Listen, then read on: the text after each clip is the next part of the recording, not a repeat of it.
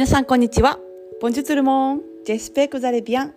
パリのアパルトマンからお届けします。キャリアライフコーチのさきです。このラジオは私さきがパリ生活やビジネス、読書で学んだことを配信しています。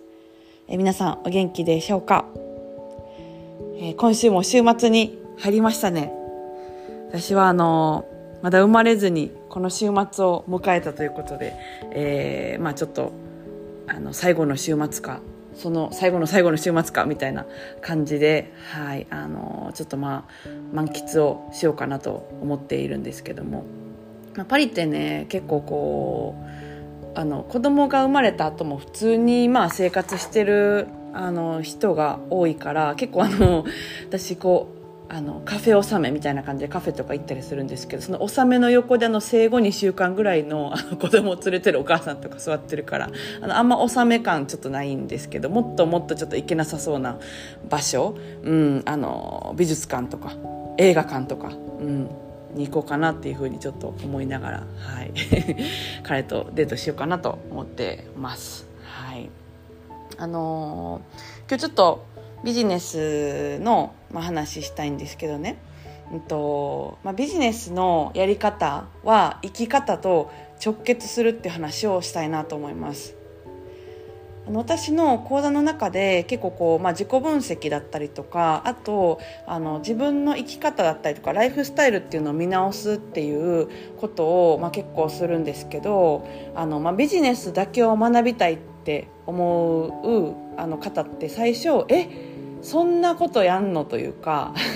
そこにそこまで時間かけんのみたいな感じで思う方もあのいると思うんですよね。それよりビジネスの知識を教えてほしいとかテクニックを教えてほしいって思うんですけどあの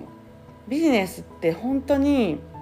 生き方とすっごいつながっててどういうところで分かるかっていうとあのビジネスで持つ課題それぞれのあのビジネスやってるえっと、ビジネスウーマンが持つ課題っていうのはあの普段の生き方普段の生活とか人生のであの持つ課題と一緒なんですよね。うん、だからなんかビジネスの知識だけあの学んで、えっと、それでこうめっちゃうまくいくかっていうとそうではなくて生き方自体っていうのをあの見つめる必要がすごくあるそこを見つめることによってビジネスが飛躍するっていうことがあのめちゃくちゃあります。うんでなんかそのつながってってどういうことやねんってなるかもしれないんですけどなんか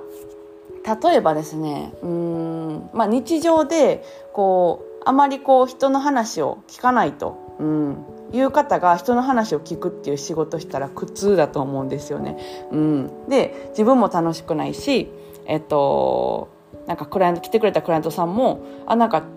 話聞きますっていう、えー、感じだけど違うなって、うん、あのなると思うんですよね。でそれは別に悪いっていうよりかはあのー、私の、うん、なんだろうな生き方ってそうじゃないんだっていうことを自覚するっていうのが大事で私話す方が好きなんだなって思ったら話すことを生かすお仕事にすればいいし、うん、でなんかそういうのをあの本人って意外と気づかなかったりするから見つめ直すことがすごい大事だったりするんですよね。うん、であとは何だろうなうんなんかこうなかなか人のことを信じられないという、うん、人のに対して心をオープンにできないっていう、えー、方があのカウンセリングしますよって言ったとするじゃないですか。でもあのそのなかなかオープンにできないっていう生き方ってあの見てる人って分かるんですよね。うん、いろんな発信のあの話し方書き方やり方テーマの扱い方とかで無意識に受け取るから心オープンにしてない人に自分が心オープンにクライアントさんがしに行けないじゃないですか。うん、それはなんかぶっちゃけ暴露をすればいいっていうことではなくて、まあ、その姿勢としてあのちょっとあんまり人のに心オープンできないっていうのはあの分かるから、うん、なんかじゃあえーと、そこの課題がビジネスの中で出てきたりするんですね。うん、自分がやっぱりそのなかなか心開けないから、えーと、そしたらあのクライアントさんもあの心をオープンにしない人に対してオープンに自分からするっていうあの人は全員じゃないからなかなかなんかクライアントさんが喋ってくれないんですとか、うん、あんまりこう核のところにたどり着けない知識ばっかりの話になってしまって、うん、あのなんかなんかこういっぱい時間を使って話してるんだけれどもあの進ま現状が進まないみたいな話になったりしてそこを元たどっていくとそういうことがあったりとかするんですよね。であのまあ、本当にいろんなことに言えるんですけど、うん、ビジネスって本当に奥が深くてあの生き方を見直さないと、うん、いけない部分っていうのはめちゃくちゃあって私ももちろんその常に、えっと、精進中だし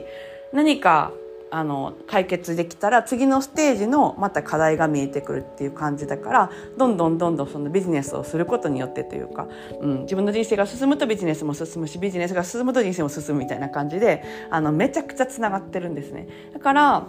あのなんでしょうねこう私の講座とかで、えーまあ、ライフスタイルのことだったりとか、うん、そういうのもこうやるんですけど自分はなんかどういうまあ、ライフスタイルを送ってて何を大事にしててどういう感覚を持ってるかとか、うん、どういうふうになりたいかみたいなところを掘っていったりとかなんか何が課題でとかっていうのを見ていくとすごくビジネスがあのスムーズにいくっていうことがあるので、うん、あのめっちゃつながってるんですよね。はい、だから結構なんかうんなんでしょうね。その生き方が整ったらというかそこの悩みがクリアになったらビジネスしたくなるっていう方も多いと思うんですけどそれはすごくあのなんて言うんだろうな。